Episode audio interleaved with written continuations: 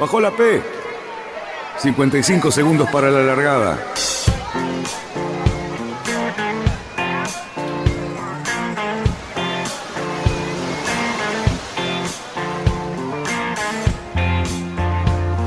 Así comienza Radionautas. Toda la información de la náutica argentina. Vamos bien, vamos bien. Orsa, Orsa, Orsa. Vamos bien. Orsa, Orsa, Orsa. 5, 4, 3, 2, 1. Largamos. Buenas tardes, radionautas. ¿Cómo estamos? Otro fin de semana para disfrutar, para navegar. Parece que va a estar lindo. Ya vamos a tener eh, todo el servicio meteorológico en el programa. Pero bueno, ahora vamos a saludar a mis compañeros, a mis coequiper. Ahí lo veo al amigo Lucho. ¿Cómo te va, Luisito? ¿Todo bien? Un espectáculo, Dani. Qué arranque, ¿eh? Que arranque. ¿Cómo te va, Cali Cerruti? Feliz cumpleaños. No, no, desmuteate. Mientras tanto, lo voy a saludar a Fabián Conte. ¿Cómo estás, Fabi? ¿Qué decís? Bien, ¿y vos, Dani? ¿Todo tranquilo? Todo bien. ¿Novedades tenemos para este programa? Tenemos novedades, sí, obvio, siempre. Vamos todavía. Bueno, Cerruti, Sí, cumpliendo años. ¿Cómo estamos? Muy bien. Eh, estaba viendo hace una hora, se lo digo a todos nuestros oyentes, exactamente una hora que se acaba de largar la regata a panela. Así que te metiste de lleno en el programa, no quisiste ni siquiera saludar. ¿Cómo te va, Daniel? Ya no Bien, ¿y tú? Bien. ¿Cómo Así que se largó la panela. Acaba de largarse la panela y el que va adelante es el maestro. El maestro 2, un match 42 que está navegando a 6 nudos, rumbo 135, o sea, está yendo directo para la panela. Y bueno, no, Bueno, más bien está, está bastante derivado de la panela, digo, perdón. Sí, está bastante derivado. Sí. después Digo, vamos a verlo. ¿eh? Después Pero vamos a tengo- Señores, eh, ¿cómo, cómo arrancamos hoy, Luchito? ¿Qué Ojo. novedades? Tenemos un montón de saludos, gente, gente a la que tenemos que retribuírselos, así que vamos con eso primero. Eh, a ver. Bueno, primero un saludo general a todos los que están conectados en, en el YouTube y nos mandan saludos, a nuestra amiga Elma, que siempre está muy firme en, en las redes. Eh, a la gente de Rosario que nos acompaña aún con poca agua, pero nos sigue acompañando. Este, así que bien también por ellos. Um, después, eh, che, no, no nos tenemos que olvidar de, de Guillermo, nuestro compañero del club, eh, que está justo al lado, que sacó el barco Ajá. y no sabíamos dónde estaba y lo tuvimos que ir a buscar a, a Pensamos que le habían robado el barco. Sí. No, y Guillermo, además a Guillermo le operaron una mano, un dedo, y está, está muy bien, estuve con él ayer, pero bueno, se animó y se terminó de operar el dedo ese que tanto le dolía y ahora Bien. le queda el dedo de la otra mano. Así que vamos Bien. todavía. Bien, muy bien, muy bien. Vamos, Guille. Este, Conte, ¿a vos te, te, te acordás de un barco que se llamaba Picaseso? Sí, lo tengo. Tengo a los tres. Bueno, hay uno que está largando, eh, largando el panela, te aviso. El Una tres. duda. El tres. Sí. No sé por qué, por qué está- no sé por qué está tan atrás. Me parece que todavía anda con el freno de la mano puesto. No, el Picasso ese sufrió unas modificaciones y no está igual que cuando nosotros lo teníamos. No. Bueno, No. me parece que algo hicieron mal. Sí, te digo que yo lo fui a ver, yo lo fui a ver porque me llamaron después de unos años y cuando lo vi me dijeron, ¿qué hay que hacerle al barco? Lo primero que le dije es, ¿por qué no me llamaron a mí cuando lo querían modificar, que soy la persona que más lo conoce? ¿No? Y llamaron a otra persona. Y lo segundo es, le dije, todo lo que hay abajo del agua hay que sacarlo y volverlo a poner. Y todo lo que hay arriba de la cubierta hay que modificarlo como estaba antes. Y no cayó bien. No cayó bien. No, pues el barco aterrizó en, aterrizó en la punta de Punta del Este, en lo que hicieron sacar a tierra, no sé qué hicieron, se comieron el banco y después cambiaron quilla y hicieron unos desastres. ¿Pero qué, qué se comieron? ¿La punta? ¿Se comieron la caldera? Creo que se comieron la caldera. Ah, qué agradable. Qué agradable. Sí, creo que se comieron la caldera y entonces después al barco lo arreglaron, le cambiaron la quilla. Eh, creo que el timón también, si no me equivoco, y le hicieron un desastre en la estructura interna al barco. Lo llenaron de fibra, es una cosa sea, con una, tan poco criterio el que hizo eso que no se puede creer. Bueno, habiendo defenestrado al Picasso, que como estaba viendo los posicionadores del ICA, está toda la flota muy adelante y el Picasso solo en la lista de largada todavía. No, eso debe haber largado tarde, yo lo vi. Lo estoy viendo acá. Debe haber largado tarde, sí. Pero es Bueno, una lástima, yo la otra vez lo vi, estuve en el barco y todo, sí. Me dio lástima, la- Encima no sopla nada y era cuando me fueron tarde el barco. Claro, bueno, pero además les tocó un día más o menos lindo como para poder salir, teniendo en cuenta que se van a comer toda la noche, está fresco, así que bien, ahí lo vemos. Ahí lo vemos. Bueno, hay un barco largando todavía, como ven. Es el Picasso 3 y bueno, y el maestro es el double back. Y más adelante donde estaba el maestro, pues se hundió. No, hay que estar. No, el que viene, pri- el que viene primero no es el maestro. Eso. No diga eso, Cerruti. No, pero yo lo acabo de ver. ¿Por qué tengo dos? Hay dos versiones. No, porque actualizó recién. Ah, actualizó recién. Ah, bueno, entonces se hundió el maestro. Sí. El- No, y hay un Pontecito 24 también que está corriendo, hay uno celestito, que anda el puro rock. ¿El puro rock está corriendo con los muchachos? Sí, el puro. Luis corre todo lo que puede, todo. Bueno, todo. qué parece. Todo corre, un Ahí, grande. ahí está el puro rock. Vamos, vamos, el puro rock ahí en el medio. Vamos. Sí, vamos sí. Vamos. A ver el Big Match, por favor, Lucho, si me lo, me lo agrandás. Double back, ahí nomás, el Big Match es de nuestro amigo Pablito Nayar de Salta, que se vino especialmente. Ah, no, este, este es No, el no, Big no. Big Bang. es El Big. Match está. Fuga. ¿Eh? El Big Match está tercero atrás del Fuga. Claro. Bueno, Pablito Nayar se vino de Salta con Ahí su. Y ahí están eh, a full, ¿eh? Flor de barco, excelente, así que lo vamos a tener seguramente punteando. Eh, bueno. Vamos con los saludos antes y Cali lo interrumpió al señor Luis. Vamos a decir que el amigo Carlos Girola Martín este, nos ha mandado saludos, no- no- no- seguramente pronto nos comunicaremos con él.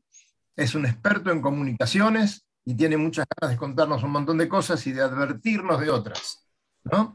Eh, la Cosas que seguramente hacemos mal o no tenemos en cuenta cuando el uso de las comunicaciones en el barco. Así que vamos a estar muy gustosos de escucharlo.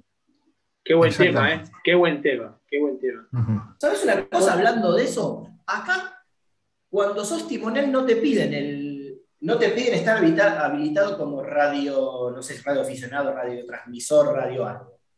Claro. Y en, muchos lugares del mundo, vos para tener el carnet de timonel, o como lo llamen, tenés que tener el de, el de radiooperador, no sé cómo se llama. la certificación de radiooperador. Sí, sí, tal cual. Sí. Sí. Yo, yo lamento muchísimo que entre los navegantes argentinos eh, no se haya difundido la necesidad de tener por lo menos un rudimentario, una rudimentaria noción de los códigos de radiofonía cuando uno se comunica. Primero, creo que la mayoría no conoce el código Q. Y la mayoría no sabe el código alfa. Y no son extravagancias, son cosas muy necesarias porque cuando a vos te hablan en ciertas condiciones y la audición y la recepción no son las mejores, se recurre a esos códigos que están diseñados a esos efectos para que la información llegue. Bueno, ni siquiera eso. Y la mayoría de las personas, uno los escucha cuando les devuelven alguna comunicación y no saben lo que les quisieron decir. Eso está muy grave. PSL, Pues L, Pues sí, sí. QAP, por lo menos, ¿no? Estamos QTH. QAP. QTH. O sea, de- no es una cosa tan difícil. Son 5 o 6 acá, pero decirlo de memoria. O sea, son, aparte son interesantes, ¿cierto? pero bueno. Creo que de eso, qué lástima que no pudimos hablar con nuestro invitado de hoy, porque debería ser uno de los tantos tópicos que seguramente nos va a decir. Eh, he, he estado ocho o nueve meses manejando un patrullero hace muchos años, cuando hice el servicio militar en la prefectura. Así que estábamos todo el tiempo con la radio, ¿no? Eh, preguntándonos cuál es su QTH, qué QAP, eh, tantas otras que, que siempre, bueno, teníamos un lenguaje de tanto usarlo todos los días, que ya era, yo venía a mi casa y le, le preguntaba cuál era el pH de, de mi novia, a ver dónde, Sí. dónde andaba. Exactamente. Pero es que los, los oficios, los oficios generan una jerga especial. Los médicos entre sí se hablan en su, en su jerga de médico. Los abogados entre sí se hablan con la jerga de médico y de abogados. O sea, es razonable que tengas una jerga de ese tipo. O sea, hay que aprendérsela. Cuando uno se mete en el laburo del otro, que es donde el que realmente manda y determina, uno tiene que aprendérselo. No podés no aprendértelo, es obligatorio aprendértelo.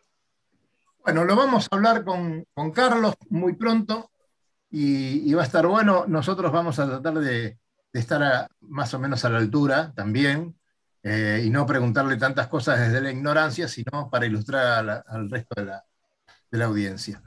Eh, Luchito, ¿cómo, ¿cómo viene la cosa el fin de semana para el mundo entero de la náutica? Tenemos alguna novedad, ¿no es cierto? Además, además del fútbol, ¿eh? que los mexicanos gritos porque dicen que hicieron trampa con la bolilla, no querían que le saquen la bolilla de Argentina.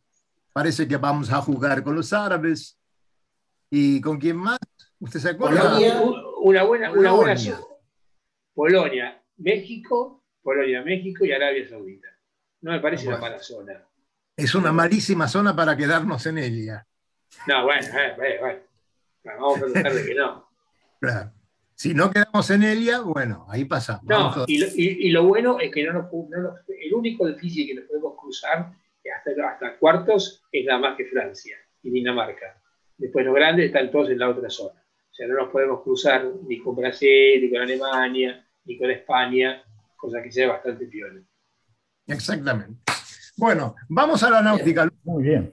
Contanos un Me poquito. alegro de que tengan todo ese espectro deportivo como para comentar. Eh, yo los voy a volver al agua un poquito y les comento eh, nada, alguna. A ver, primero, un, eh, de los saludos que me quedó cortado, un saludo muy grande a Fede Waxman y a su familia, eh, que están mejor. Así que muy, estamos muy contentos esta semana porque la verdad que venimos con un pronóstico mejorado y en progreso. Así que la verdad que nos alegró el corazón y le mandamos un gran saludo este, a Fede, eh, que sigue todavía sin, sin tocar el mini, pero bueno, nada, lo, lo están, lo están poniendo en órbita este, por él. Eh, trataremos de ver a ver si, nos, si después él se puede sumar a- al desarrollo. ¿sí? Recordemos que ese es un barco, que es un proto que eh, están desarrollando en la FENOP, que lo armaron, pum, pum, pum, tiene toda su carrera, cualquier cosa nos consultan si están interesados, pero digamos es, es bastante largo. Como no quiero hacer muy largo y tengo mucha información de los mini, vamos a por ellos. Eh, a ver, la verdad que es- esto es un comentario que quiero traer un poquito a, a Fabián, ¿sí? Porque me llamó muchísimo la atención el inicio de la temporada esta, eh, est- está recién por arrancar, ¿no? O sea, recién empiezan las regatas más o menos eh, interesantes, todo lo demás fueron prácticas y, cosas de puesta a punto, estuvieron moviendo barcos del Atlántico hacia el Mediterráneo y viceversa, y qué sé yo, pero, digamos, me quedó con un, gusto muy, muy dulce el tema de que eh, Barcelona, ¿sí? la mini base Barcelona, está teniendo bastante más movimiento del que tuvo el año anterior. Se ve que esta mini Transat hizo mucha tracción hacia las regatas de... muchos. Claro, ¿sí? Antes, digamos, a, a ver, me- no, no es comparable iba a... uno, ahora fueron un montón. Claro, o sea, igual no, o sea, pongámoslo en contexto, no, no es comparable contra eh, Francia, ¿sí? El Atlántico, la zona tiene un montón de, de- de navegantes, pero digamos, casi uno podría decir que el, eh, la mini base Barcelona explotó, ¿no? Eh, para, para ponerlos en referencia, ¿se acuerdan de, de Fink, nuestro amigo Fink, que, que se cortó solo y siguió derechito hasta La Palma y qué sé yo? Bueno, está eh, anotado para las regatas de Mediterráneo eh, y, y está ahí, eh, no sé si haciendo base permanente, pero ahora la, regata que se viene, ¿sí? que es la Solomet, la, la etapa 1, esa es una regata que tiene dos partes, la etapa 1 son 250 millas náuticas, ¿sí? estamos hablando de, eh, pe- perdón, no son, eh, son 160, 160 millas náuticas. Eh, es 35 participantes máximo, hay 36 anotados, ¿sí? y hay varios de los conocidos por nosotros. Yamila Tassin, por ejemplo, Melvin Finks, que era de quien estaba recién hablando. Eh, eh, Aina Bouza, es, vayan escuchando este nombre porque me parece que va, a andar muy bien. Barco Nuevo es eh, olímpica española, ¿sí? anda muy bien. tiene una, a ver, como viene del tema del ILCA y, ese tipo de barcos exigentes físicamente, van a ver una mujer que tiene un físico bastante bien trabajado y lo poco que vi eh, en algunos videos que está navegando, la verdad que se la ve muy interesante cómo navega, así que vayámosle pegándole el ojo. Eh, esperemos que llegue a tiempo a poner a punto, nosotros sabemos ya por la experiencia de la temporada anterior, que un barco salido de astillero es como una cosa que todavía falta mucho trabajo, ¿sí? Pero, sí, eh, pero más o menos ahora. Fíjate que más si ella tiene buena llegada, seguramente tiene, la tiene por haber conformado el, equipo olímpico. Sí, sí, sí. Tiene un barco que hoy día es el que está comprando todo el mundo, o sea, tiene un buen punto de partida, se tendrá que ella adaptar un poco y terminar de adaptar el barco a su gusto, pero bueno, seguramente tiene un buen punto de partida. Mm. Sí, convengamos que no está comprando un usado en estado deplorable, pero digamos, si lo ve en las imágenes de la botadura que fue hace un par de días, eh, mm. bastante pelado, digamos, seamos sinceros, estaba... Sí, sí, ahora hay que armarlos. claro, claro. Este, eh, pero bueno, le está poniendo mucha, mucha pila. Después tenemos a, no sé si se acuerdan, la entrevista que tuvimos a un iniciado hacía poquito, eh, Joan Trench, ¿sí? Tenía el barco de Marcelo. Claro, exactamente. Bien, Fabián, que se acuerda. Le hicimos una entrevista, eh, está el podcast por ahí dando vuelta. El muchacho retomó un poco de, el entusiasmo inicial, ahora está con barco nuevo, está con un Maxi, si mal no recuerdo, eh, también impecable. Y está con un. el nombre es interesante porque le puso Pachamama. ¿no? Raro, para un español que le ponga Pachamama a su barco. para un barco. Claro, ¿no? O sea, en el agua, Pachamama. Bueno, veremos a ver cómo. Es barco nuevo. Sí, es nuevo, ¿no? Es un vocablo que está muy lejos del agua, ¿no? Sí, sí, sí, por eso, una cosa extraña. Vamos a ver, eh, probablemente busquemos de entrevistarlo nuevamente a ver eh, cómo, cómo va y le preguntemos a ver por qué el nombre. Eh, lo que me interesó mucho está con eh, apoyo, estás haciendo un poco de campaña para eh, el Alzheimer en la zona de Europa. Así que, eh, nada, nos pareció un tema muy interesante y, el apoyo que está generando, un poco de visibilidad al Alzheimer como enfermedad. Sí, Cali. no, en realidad lo que estás hablando de Barcelona, si a eso le sumamos que va a ser el puerto que va a recibir la Copa, la Copa América, me parece que va a haber una sinergia náutica enorme. Que Fabián es el único que está enojado porque va a correr con la H20 la Copa América este año, o el año que viene. está, enojado porque no incluyeron los grumetes, pero, pero bueno, qué sé yo, es el aguante. Pero bueno, no sé por qué razón, eh, en definitiva, pero imagínate que todo lo que está ocurriendo en una ciudad como Barcelona, que se merece, pero que, fíjate, está hablando de la federación que tiene un nuevo impulso. La sede como, como local, la sede para la Copa América, ni más ni menos.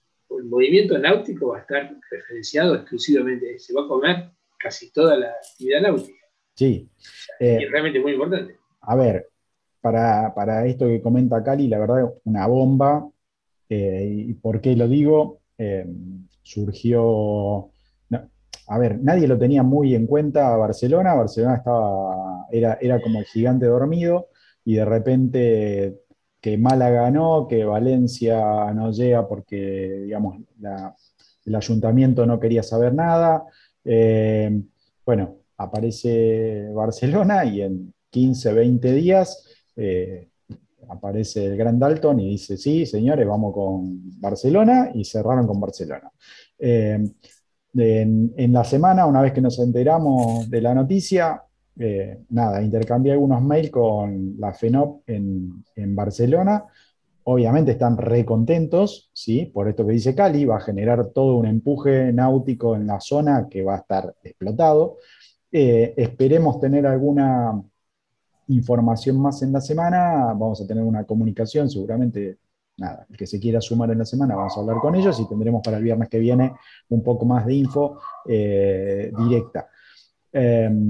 El comentario... Para la semana que viene, perdóname, para la semana que viene también vamos a tener un informe sobre la nueva embarcación de Wind Charter. El logo está en este momento en un ágape por la botadura de un catamarán que va a ser, bueno, un, barco más de la flota. De paso, les decimos a nuestros oyentes y a todo el que quiera, eh, digamos, enterarse, que hay una semana de promoción durante todo este mes de abril, ¿no es cierto, Lucho?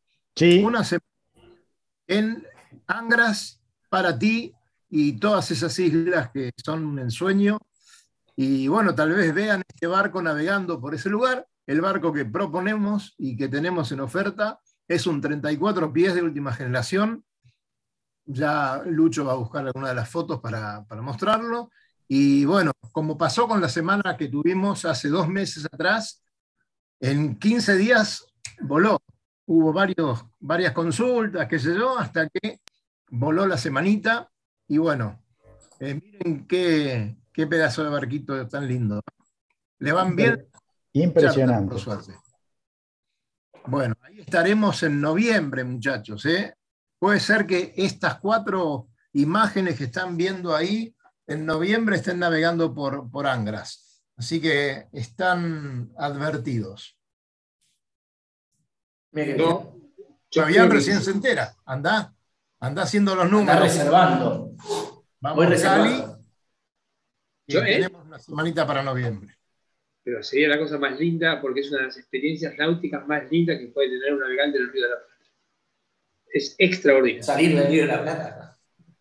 Saliendo del Río de la Plata, digamos, sacando del escenario que tenemos nosotros, en realidad ir a Angras es una experiencia maravillosa porque navegás en lugares totalmente distintos, con un paisaje realmente encantador, con una rutina distinta, en aguas completamente diferentes y no muy lejos de nuestro país. O sea, realmente es, un paraíso muy cercano, que es una lástima que la gente no, lo explota. Lo que hemos tenido por hacerlo, mm. hemos tenido un recuerdo imborrable. Es una gran oportunidad para, para tomarse también unos días en Río de Janeiro, ya que la, apuesta más sencilla es tomarse un avión, eh, quedarnos dos o tres días en Río luego ir a para ti y, bueno, tener todo planeado también para este, guardarse dos o tres días en esa zona que es muy linda, quedarse en para ti en alguna de esas playas es fantástico. Eh, así que mm, aprovechen y con el descuento que Radionautas les está haciendo, se pueden quedar una semanita más dando vueltas por ahí. Sí. Eh, Lucho, yo te interrumpí, podés continuar. Sí, no, no, está, perfecto. Estaba buscando la imagen del barquito. Eh, ah, bueno. Y acá creo que lo ubiqué. No, Bavaria 40, no, ese no les toca. Ahí, a ver si se lo podemos ver. Wind 34. Es un Wind 34, hermoso velero. Hermoso velero que navega por otra parte muy bien. A ver ahí si, si llegan a verlo, las imágenes están un poco pixeladas, pero bueno, es para que tengan una idea. está muy bien. ¿sí? Este, ese, sería, digamos, el que estamos ofreciendo una semana. Eh, creo que vos me dijiste, va, me dijeron ustedes, eh, sería como para cuatro pasajeros, ¿no es cierto? Cuatro barra cinco, ¿no? Eh, todo depende, si es en familia, un matrimonio con tres hijos va perfecto.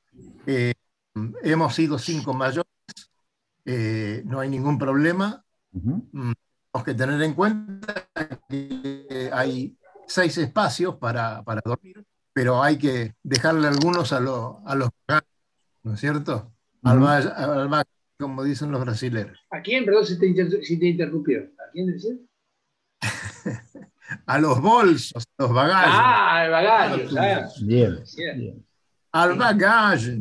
Bueno, Ah. eso es lo que pasa y, y la van a pasar muy bien. Eh, Lucho, cuando quieras, encaramos persecución, porque se viene la persecución, hay tiempo para inscribirse y podemos hablar un ratito de eso que me parece que no tiene desperdicio. Ahora va, terminame, dejo, eh, redondeo mini eh, el arranque de Por temporada y te dejo con persecución para el 9 de abril, si mal no recuerdo, eh, persecución. Así que vayan buscando cómo anotarse en, el, en nuestro club, o sea, eh, van al, al Barrancas y ahí tienen la, la hoja de inscripción. Pero sigamos con un temita, para que se den una idea. Tienen eh, el arranque es la Solomet 2022 con dos etapas. Entonces hablamos una de 160 millas náuticas, es una regata de categoría C, eh, porque tiene menos de 500 millas. Y después la segunda parte, que son los mismos inscriptos de la primera, están, son unas 650 millas, eso va a ser el 10 de abril. El 5 de abril arrancan la primera etapa, el 10 de abril la segunda etapa, ¿sí? Eh, así que atentos con, eh, con estas eh, regatas que empiezan a sumar para la clasificación y todo este circuito que, que, es interesante. ¿Qué fue lo que está pasando? A ver, que, que, empecé a chusmear un poco. Hay barcos que arrancaron, que están en la mini base Barcelona, entrenando en el grupo este que conocemos, eh, y resulta que, por ejemplo, esta regata, que sería una regata un tanto larga y en solitario, ¿sí? se fueron para el Atlántico. O sea, ahora en el arranque se fueron a correr la Plástimo Lorient. Es una regata que corren hasta 70 participantes, pero en dobles. Entonces la dificultad es un poco menor. Los que están recién iniciando van ahí, generalmente embarcan con alguien que tiene un poquito más de experiencia y qué sé yo, como es el caso de el Kairos, ¿sí? que Yamila Tassin lo vendió, ¿sí? se lo vendió a una, a una francesa, y esta francesa se fue para el lado del Oriente. Ese movimiento me llamó la atención, empecé a chumear un poco, y eso pasa este, justamente porque la mini base de Barcelona ahora tiene más cantidad de navegantes y, bueno, optan por irse a otras regatas en las cuales hay más, más capacidad para, para correrla, que 35 convengamos que es poquito, ¿sí? teniendo en cuenta que por ahí algunos italianos van a correrla y qué sé yo, digamos, ese, esa lista es un poco corta. Así que, bueno, esto está bastante, bastante este, calentito el tema del arranque, eh, aunque todavía tienen un frío bárbaro, ¿no? Eh, bueno, el tema este ya lo comentamos, la American Cup se queda con sede en Barcelona, vamos por ellos va a haber muchísimo movimiento, vamos a tener muchísimas novedades del ambiente náutico en Barcelona mismo, así que nada, estamos afinando para tener un buen canal de comunicación con ellos y enterarnos de todos los detalles. Eh, ah, bien, los IMOCAS, ¿sí? IMOCAS. Eh, IMOCAS. Muy bien. A ver qué movidito, pasa. movidito. Nuevos, reciclados, venta de usados, recambio para todos lados. todos están o tirando al agua o desmoldando o puliendo. Bien. Lleno. Sí, y, y todas las figuritas, digamos, que nosotros conocemos, eh, que por ahí el barco todavía no lo tienen en el agua porque van con barcos nuevos, ¿sí? Este, Maxim Sorel, por ejemplo, que está ahí con el barco que ya casi lo termina, pero no termina, pero qué sé yo, están corriendo en cualquier otra cosa que puedan navegar más o menos de esa potencia y haciendo, para no perder el tren y estar eh, entrenando. Eh, así los tenemos a varios. ¿Algún barco, Fabián, que te haya llamado la atención de estos últimos que están saliendo? Eh, no, me, no, lo, no, estuve viendo demasiado, me, me, llamó la atención cómo están reciclando barcos más que nada y cómo están modificando barcos. Están, reciclan y, y, a ver, sacan pruebas, ponen pruebas y no me acuerdo cuál es el que estuve viendo el otro día, ahora no lo tengo, después lo voy a buscar, que sí que es bastante raro. Eh, un barco blanco, mirá, te digo, este, pero, pero es, a ver, lo que no vi es ¿No que es el, los el barcos blanco de modificado no es el de Samantha Davis?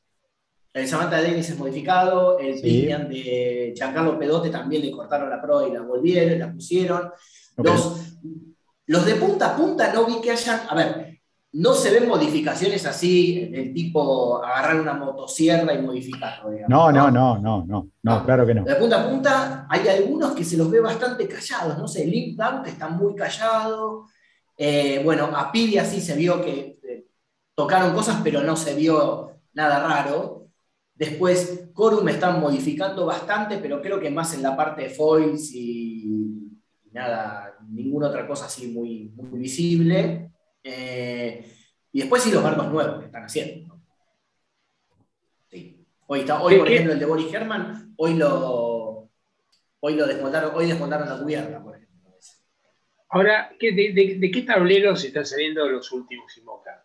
Porque me da la sensación de que los diseñadores convencionales quedan un poquito, por lo menos, qué sé yo, no escuché ninguno de Juan K., no vi nada, sí de Verdier. Verdier, PLP, sí. Sí, Verdier y PLP me parece que son los que más están provocando barcos. Son los sí, después el que también metió es el, el, ¿cómo se llama? ah, el que dice el diseñador del Occitan, el, eh, ah, no me sale el nombre ahora, se me, fue el nombre. Eh, no es Ryzen, sino es. Google. Ah, y el otro de la Mini. Eh, ya te lo busco. Ya me va a salir. Ya me va a salir. Ese metió, porque ese, bueno, hasta el Occitan que lo modificaron. Y están haciendo dos más. Bueno, uno es el Charal. Sí. Y el otro, ¿no es el de Samantha Davis, el otro? Para mí el blanco que decís vos es el de Samantha Davis, pero... Bueno, ahí empezamos a investigar, vamos seguramente a Google o la página que tienen estos muchachos. Mientras tanto, yo les voy a comentar que hay tiempo, Cerruti, para inscribirse en la persecución. Ahí van yo, yo voy a anotar, sus primeras armas con velas nuevas que van a correrla es una gran regata para iniciarse, una gran regata para iniciarse. Muy divertida, diferente y después vamos a ir explicando las distintas alternativas que tiene esta regata, que de hecho es diferente a todas las demás de barcos de handicap, porque el que llega primero gana. Y se acabó el tema, no hay que hacer ninguna cuenta ni andar con la calculadora en la mano. El que llega primero gana, pero para eso hay que pasar a todos, salvo que el que llegue primero sea el primero que largo. primero que largo. Este, lo que hay que hacer es evitar, evitar que te pase.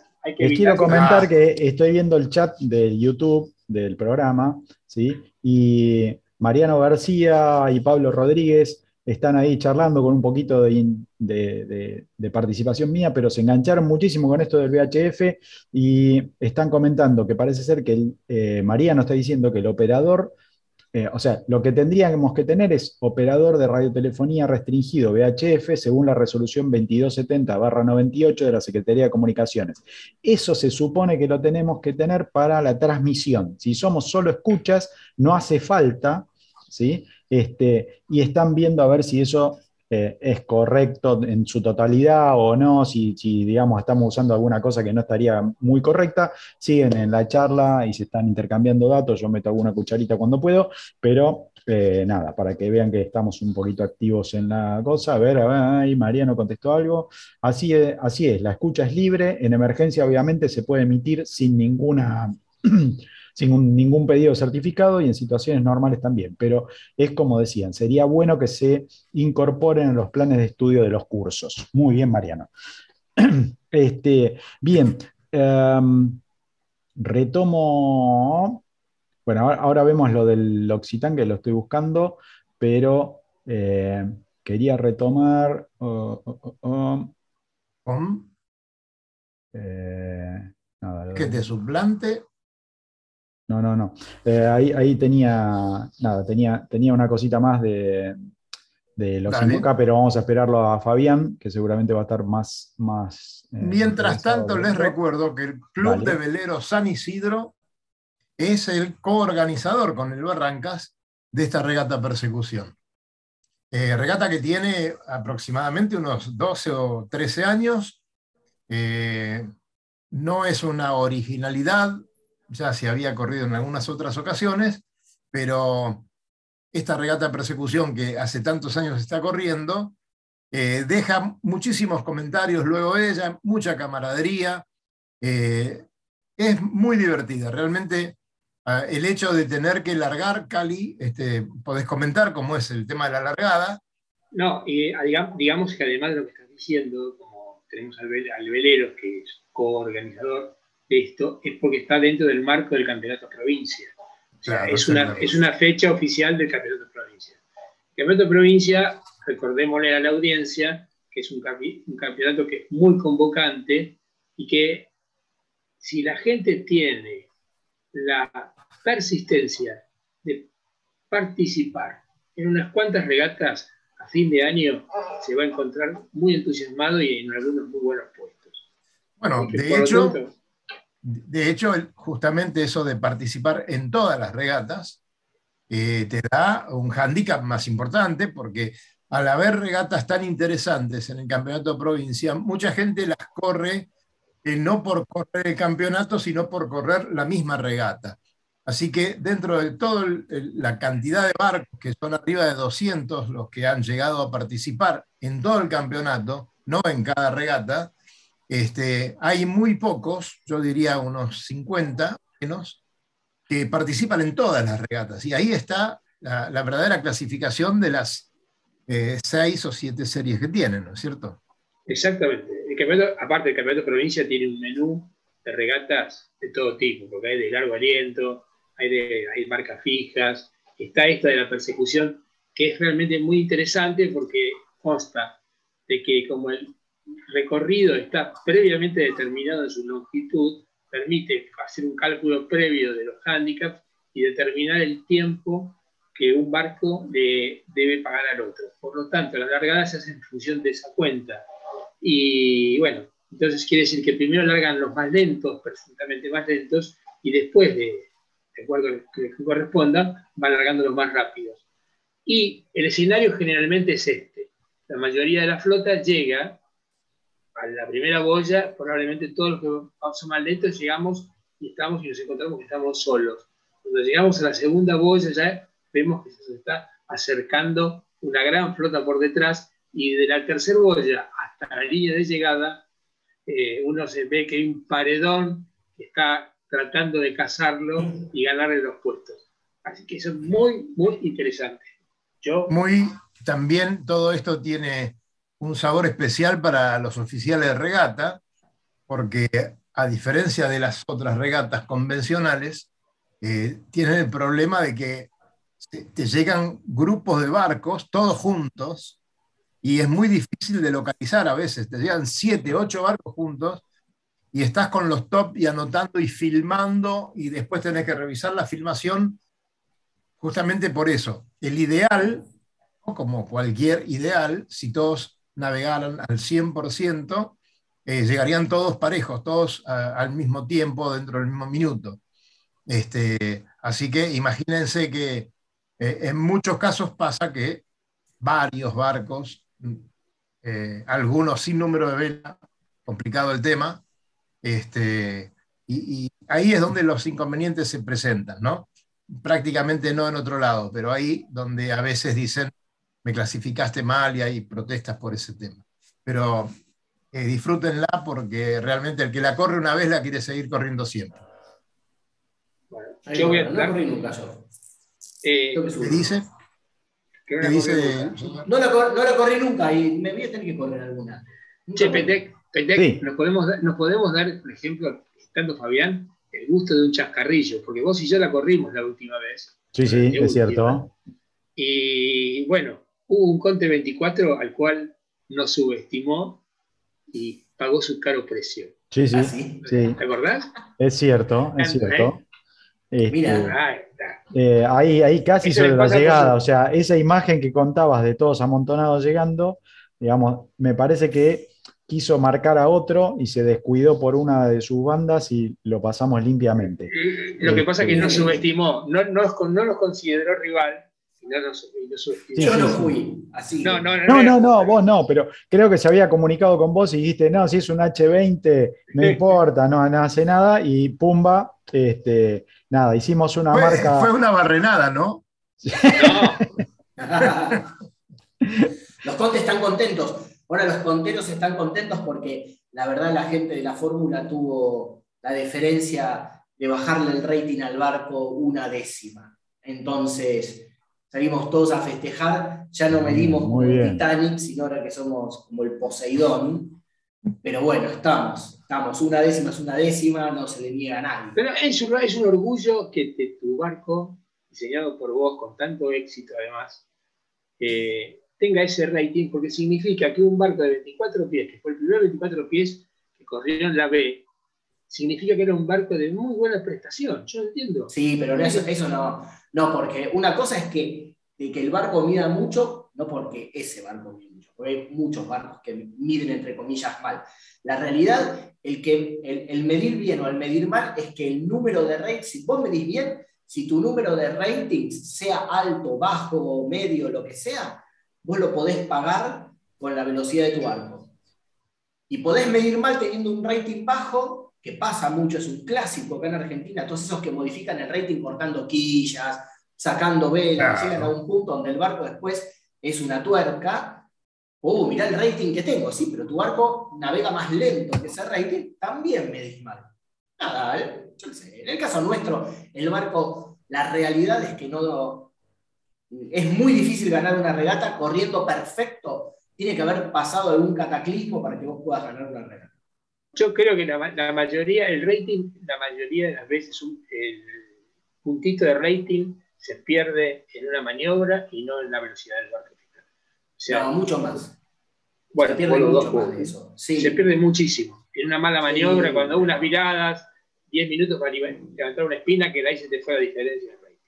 Claro, pero si vos te pones al lado de otro barco que mide menos que vos, suponete. No, yo- nosotros corremos contra un barco que es tres pies más grande, ponele, que mide exactamente lo mismo que nosotros, ¿no? Eh, es- mide tres pies más grandes, es un muy buen barco, o sea, no es que es un barco, es un muy buen barco.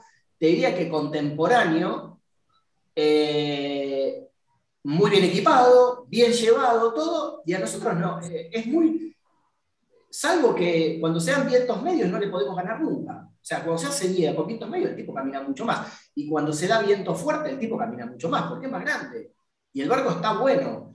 Y vos decís, ¿y qué vida este muchacho? Y el que hizo los numeritos. Y no sé qué ve. Hay un montón de, de cosas que ven que, bueno, yo qué sé. Están golpeando, están golpeando la puerta, Sí, sí, Gabriel. Atienda, por favor. No, pero, pero están tocando. a mí me está sonando el Gabriel, la celular. verdad. A mí me está sonando el que- celular. Mira. yo qué sé. Si tenés, No, está si todo bien. Y yo sigo corriendo en esa fórmula, ¿eh? Y me divierto. Es que estaría, estaría muy bueno, estaría muy bueno convocarlo al alemán y charlar un poquito, más que nada entre ustedes que, que son este, colegas, Sí, puede ser. más profundamente de, de eso, porque tiene muchas, muchas aristas. Eh, No, ah, y, a ver, hay una realidad, hay una realidad de la fórmula de PHRF, fórmula FIT, como lo quieran llamar, que en mi caso, el barco mío, yo estoy casi se- seguro de que está perjudicado, pero es innegable que es una buena fórmula. O sea, Sí. está buena para correr. A mí me tocó que mi barco mida mal. Lo sé, lo que sea. Pero la realidad es que si fuese una fórmula de merda, no correría nadie. decime. Fabián, sí, estamos de acuerdo. Ahora, ¿cuántos, cuántos Conte 24 han ganado regatas PHRF y hasta campeonatos? Tenés ese dato, ¿no? Yo gané Sí. uno y no. el de los primeros, cuando el año que se votó el barco. No, pará, Eh, pará. Eh, ¿Cómo se llama? Eh, No sé. chico, quién el, de Sebastián, Sebastián Turrón ganó dos veces, o tres, creo. No, pero Sebastián ganó. Hubo, un momento donde el barco se le disparó el rating y ahí sonamos. Bueno, pero Sebastián ese año ganó todo, Sebastián. Porque el rating. Bueno. No, pero no ganaba, en- creo que en PHR, no, no en FIC. A mí hoy en FIC me cuesta. Yo te digo, yo corrí de FIC. el- Corregilo, Lloverno, decirle que eres más FIC hace muchos años, es. Eh, No, no, pero, sí. Bueno, lo, que pasa, pará, lo que pasa es que FIC era la fórmula. claro. División Interclubes. Y PHRF es la fórmula de la FIC. Pero muchas veces se habla de FIC porque esa era la fórmula. Sí, ¿no? sí. Esa fórmula lo que tenía era que era variable, ¿cierto? Era variable, claro. resultados. Entonces, eso también generaba inconvenientes, más que nada por las simples vivezas de los competidores que a veces en un campeonato de verano se tiraban a menos para ganar el otro campeonato. Bueno, Eh, La, la flaco traverso había que hacer en la flaco. Claro, Pero, exactamente. pero el, el, el PHRF, salir cuarto. PHRF el- no, es, no es un invento argentino. Hay, hay PHRF No, en- no. En, todos lados, en distintos países, porque en Estados Unidos hay tres PHRF. La, Eh, la IRC, la IRC es la más famosa, es el PHRF más famoso, digamos. Ah, ¿no? Yo creo que eh, todas tienen un condimento, digamos, importante estadístico. O sea, los grumetes han sido muy penalizados porque hubo una, un par de temporadas con el Ajax que se ganaba todo y bueno, el, el rating de grumetes fue muy, muy, muy, muy castigado. El, eh, la fórmula IRC, digamos que a diferencia de PHRF, tanto nacional como, como americana y de otros lugares, tiene la diferencia que eh, hay un dato que es variable año a año, que es secreto. Entonces, nadie puede eh, cambiar, eh, maniobrar su, for- su, su rating. ¿No es cierto? Porque Sí, no podés. es lo que. Sí, podés. Bueno, ahí, a ver qué ibas a decir. Claro. A, a No, veces uno más o menos lo puede intuir, pero tenés que ser un, un erudito, como decía mi tía, ¿no? Sí, la, la IRC, esa la, la IRC la conozco muy bien. La IRC está, como fórmula está buena, lo que tiene la IRC es que adentro, adentro tiene metido un PPP, o sea, tiene un programa de predicción de velocidad. Y tiene dos factores, que son los dos factores que es el rig factor y el, eh, ¿cómo es? Rig factor y half factor, creo que era. Que es sobre todo el rig factor, que vos decís rig factor y es del mástil, y no, entra el mástil, el inodoro, entran un montón de cosas ahí adentro. Y después tenés el factor de año.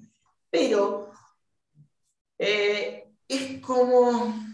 A ver, te peso, más Fabián. los barcos. También hay una realidad con eso. Se pesa el barco también, que no ¿Eh? pasa en PHRF.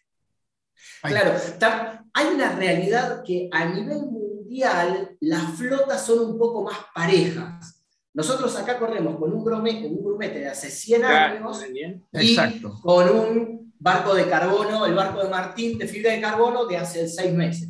Entonces, eh, eso la hace más justa o injusta, depende de dónde estés parado. ¿no? Exacto. Eh, en cambio, la IRC lo que tiene es que la flota es bastante pareja y las divisiones de flota son bastante parejas. O sea, yo qué sé, salvo que vos retoques algo para cambiarlo a propósito de, de serie, ¿no? Eh, no, lo, no, las flotas son muy parejas. Entonces, generalmente corren todos los barcos que son casi iguales, navegan casi igual. Claro. Eh, Claro. y eso se nota. Y lo que sí tiene es que eh, la IRC te permite un poco de cintura en cuanto a modificar el barco. O sea, vos podés, vos podés te- tener, vos tenés cintura. Yo era, ahora hice un estudio del demonio, porque vienen cosas nuevas en el demonio. Opa, Y, el- y la, y los cambios no son tan drásticos en rating, digamos. Entonces ah, mira, ah, mira, puede ser. Este, Este, che, lo- los interrumpo para meterles una comidilla del grupo que está chateando por, en el YouTube. Este, es una frase que es espectacular, que me encantó. Dice, el que esté de acuerdo con el rating de su barco en PHRF, que levante la mano. claro. tienes razón, tienes razón. Pero bueno, dice, pero vos sabés- después aclara y dice, pero nos permite divertirnos a todos en el río. Ahí está. Exactamente, Yo- ese es el tema. Vos sabés por qué. Yo siempre me divierto con esto porque en las reuniones de SIC hace tiempo que, que se hacen por Zoom y realmente no, no estoy asistiendo, pero eh, en las reuniones de SIC siempre decíamos lo mismo, ¿no? Gracias a la fórmula y gracias a los medidores y gracias al equipo técnico, no se pelean los competidores, sino que cargan las tintas sobre ellos. Entonces, ¿dónde eh, guarecerse cuando las cosas no, le- no les van bien? Así que bueno, para eso fórmula también. No, la realidad es que está buenísima y, y la realidad es que cuando intentaron traer la IRC, yo dije, uy, qué bueno, porque a mí la IRC me gusta. Y tuve varias experiencias con la IRC y me parece que fue una fórmula que está buena y que sigue estando. Pero la verdad nadie se pasó porque era, es una fórmula de gestión muy parecida a la, a la otra, es muy parecida, eh, pero ¿para qué cambiarla? La verdad, si ya tenemos esta y esta funciona. no, no había que cambiarla, pero era necesario porque vos si vas a correr internacionalmente, estás medido, podés, digamos, incorporarte a la fórmula para después mm. ir a correr a otro lado, Brasil, Chile, donde vos quieras y ya conoces la fórmula. Realmente nunca, nunca la idea fue reemplazar ni ORC ni PHRF. Y hemos tenido un, realmente una acogida muy interesante en los primeros dos años, hasta se había formado la Asociación de Propietarios de, este, IRC, ¿no? Pero quién sabe por qué cosas, las dificultades de medición, tal vez el costo más alto, no, y, no punto crítico la cantidad de barcos que, que midieron, pero por ejemplo Uruguay, que en los primeros tiempos eh, las mediciones se las hacíamos desde Buenos Aires a Francia. Eh, después Uruguay tomó la sede también y ellos corren mucho con IRC. Y si vas a ir a correr... Nosotros, ah. nosotros en Chile corremos con IRC. Claro. Eh, se corría, obviamente empezaron IMS, después se pasó a Orca International y llegó un punto donde con Orca International los barcos eran, estaban tan sesgados al barco que había que tener para ganar, cuando empezaron a hacer los cajones de muerto, todas esas cosas, que se decidió hacer una prueba con la IRC y la cosa funcionó bastante bien. te diría que funcionó muy bien. Y emparejó muchísimos barcos que habían que, por ejemplo, una cosa que pasó en Chile, en un momento había 8 Benetó 36-7, ¿no?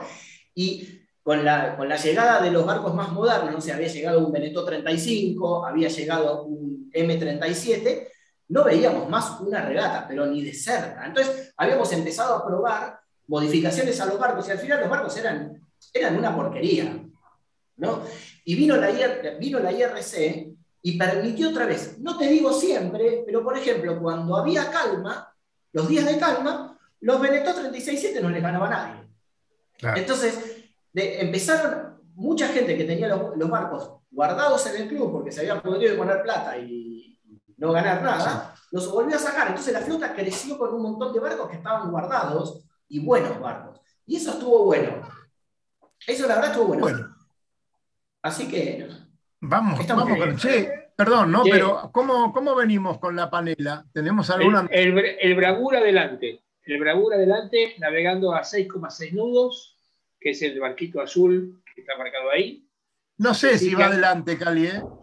Bueno, por lo menos está, muy derivado, me parece. Están todos muy derivados, Dani. Están todos. hay gente que ya para atrás está tirando el borde de la costa uruguaya. Están ya llegando, van a pegar dentro de poco, tienen que tirarse para el otro lado porque se acaba, se acaba el río. Están llegando a puntalar, así que para mí ya es muy, muy inmediato el tiro de borde porque está haciendo rumbo 135. 135 tengo la carta a 1000, me está pegando justo donde están dando, en Punta Lara, así que en cualquier momento se viene el borde, que bueno, va a cambiar rotundamente. Eh, la velocidad media de los barcos de punta está en 6 nudos, eh, están caminando bien, pero obviamente con un rumbo muy, muy, derivado de lo que es la, meta de la panela. Así que yo calculo que el borde se viene en cualquier momento esperando la vibración de la noche que probablemente vaya para el sudeste, cosa que no creo que ocurra. Cerruti, eh, me gustaría que des el clima del fin de semana, pero esto viene también este, emparentado con la nueva película de Franchella. No sé si la vieron. Sí, la vi ayer a la noche, la vi ayer a la noche. Bueno, ¿vos la recomendás? ¿Vos la recomendás? Mira, creo que la recomiendo. Malísima. No me la película. La película no, no es muy buena. Pero digamos, lo que sí voy a comprar son todos los muñequitos del profesor Neurus y los voy a enterrar en el jardín. y los voy a chupar. Y al chuparlos me voy a dar cuenta de qué va a pasar. Si va a llover o no va a llover en dónde. Pero, no, pero aparte, realmente, yo, vos sabés que escuché algunas críticas, la película tiene que ver con el clima, muchísimo con el clima, ¿no? Eh, escuché comentarios que, digamos, un poco condescendientes con Franchella, porque bueno, un tipo exitoso, un gran actor, pero la verdad que lo metieron en un burdo. Yo lo que creo, mira, yo siempre tratando de ver otra Tremendo. A mí eh, me da la sensación de que el clima quiere significar otra cosa, ¿no? O sea, lo que estamos hablando es lo que me parece que la temática pretende haber sido abordada con, el argumento del clima, eh, la parte más rancia de lo cotidiano nuestro, que es, digamos, el tipo que mientras la pega es un fenómeno, cuando se equivoca es un gil, y bueno, y que de repente, bueno, me parece que pasa por ese lado, pero no lo logran. Se quedan no, no, muy, muy, no. No logran salir de una, una, una comedia elemental. Pero bueno. Eh, bueno, pero, de todas maneras, nosotros para el sábado, granizo no va a haber, ¿no? No, eh, el sábado, la verdad. Claro que miren la película. el sábado es el, día más lindo de los dos del fin de semana. Eh, ya estamos entrando en un clima estrictamente otoñal. Estamos desde 11 grados a la mañana, 24 a la tarde y 19 a la noche, con poco viento. El río va a estar un poquito más bajo de lo normal. Y el domingo pasa un frente frío por la tarde, va a dejar unos chubasquitos y va a bajar un poco más la temperatura. Pero nada, nada serio, no va a haber nada importante. Y son, estamos entrando en una etapa del, del clima, del tiempo, mejor dicho, quieto. El otoño en general es una, época del año de, tiempo quieto, de no grandes variaciones, tranquilo. O sea, es un típico, típico fin de semana de otoño, que uno se tiene que poner el buzo y la bermuda. Y que lo vamos a, y que lo vamos a disfrutar como corresponde, porque hay que descansar. Se viene. ¿Cuánto falta para eh, Semana Santa, señores? semanas. Dos semanas. la meseta de Artigas, o sea, semana de turismo. Para Dos semanas. El 17, o sea, nosotros tenemos el, fin de semana que viene, tenemos la persecución y el otro fin de semana se empieza jueves, viernes y la Semana Santa. Ustedes que tienen todos los contactos, ¿me pueden decir qué pasó con la reunión por el tema de la barra de San Juan? ¿Alguien tiene algo de info real? Más allá de los anotados en, la página del, del ICA, ¿no? O sea, eh, según algunos que, son, mira, yo recuerdo en este momento a Palau, a su padre principalmente, que han luchado tanto, tanto por la Vuelta a San Juan. Eh, habría que hablar con, con, Alfredito y consultarlo porque eh, me parece que después de esa reapertura tiene que haber sí o sí un homenaje a varias personas que han hecho tanto por esta reapertura, entre ellos eh, el papá ya fallecido de, de Palau, ¿no? Así que bueno, le mandamos un gran saludo y bueno, seguramente va a estar allí eh, toda la gente del Barlovento y bueno, nos encontraremos. Ahora, pero por ejemplo, yo no, no, he escuchado ninguna confirmación exacta de la apertura definitiva, de los permisos las, los requisitos para viajar. Es que no resuelven todavía eso, justamente.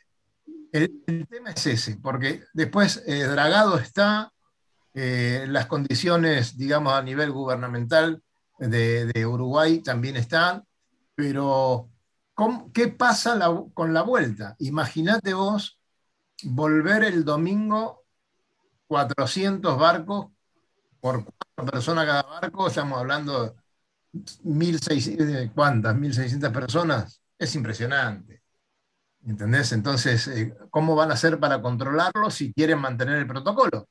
Y si no lo quieren mantener, bueno, volvemos al club, hacemos los trámites como lo hacíamos siempre y se termina el problema. Pero creo que pasa por ahí. acá, acá en el chat tengo, tengo un datito. Me dicen que hoy se reunieron en la FAI y pidieron a la prefectura que habilite la operatoria normal no sabe todavía cómo termina la reunión.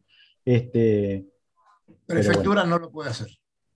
Prefectura no lo puede hacer si no tiene eh, el ok del Ministerio del Interior. Así que esto no, sé si se va a poder materializar para, para esta Semana Santa. Y va a haber que ir a hacer una campe, ¿no? Claro, hacemos una campe. Yo lo que creo que va a pasar, creo que va a pasar es que eh, esto es el inicio de plantear o darle evidenciar y visibilizar el tema, porque para mí a partir de la apertura de San Juan eh, se abre definitivamente el resto de la navegación para la construcción. Claro, claro. O sea, yo creo que eso justamente lo que tiene como significado es esto. De lo que se resuelva ahora, se empieza a abrir la costa uruguaya. Entonces, por lo tanto, es un tema importante. Quiero agradecer a todos los escuchas, a la gente que nos ve y que nos manda mensajes y nos manda consignas o, simplemente información. Eh, les agradecemos mucho. Nos hace mucha falta la información porque nosotros trabajamos todos, no estamos todo el día a ver qué vamos a tener en el programa. Nos quedan algunas horas solamente y viene muy bien y nos hace, nos hace bien a todos. Eh, nos estamos yendo, son las 20 horas, así que saludos muchachos. Gracias muchachos a todos los escuchas y a todos ustedes. Y bueno, mañana nos veremos en el club, como siempre. Fabi, ¿qué vas a hacer vos? Mañana vamos a salir a navegar, creo. Vamos bien. a, Bien, muy bien. Nos cruzaremos entonces, a lo mejor nosotros hacemos lo mismo con el amigo Luis. Claro que sí. Nos vamos, Luisito. Nos vamos entonces. Y no te olvides, Dani, por favor. No, pero ya sabemos, mañana nos vamos a ver en el agua, seguro. Ah, ok. Recorra islas y playas disfrutando del mar y la naturaleza. Sumérjase en aguas cristalinas y vea con sus propios ojos la danza de los delfines. La danza de los delfines. Tiempo libre, caminatas, noches mágicas y mucha diversión. Con el aval y la experiencia de Lobo Janelli, la persona que más sabe de charter náuticos. La empresa que le propone navegar por todo el mundo en las mejores embarcaciones y con todo resuelto.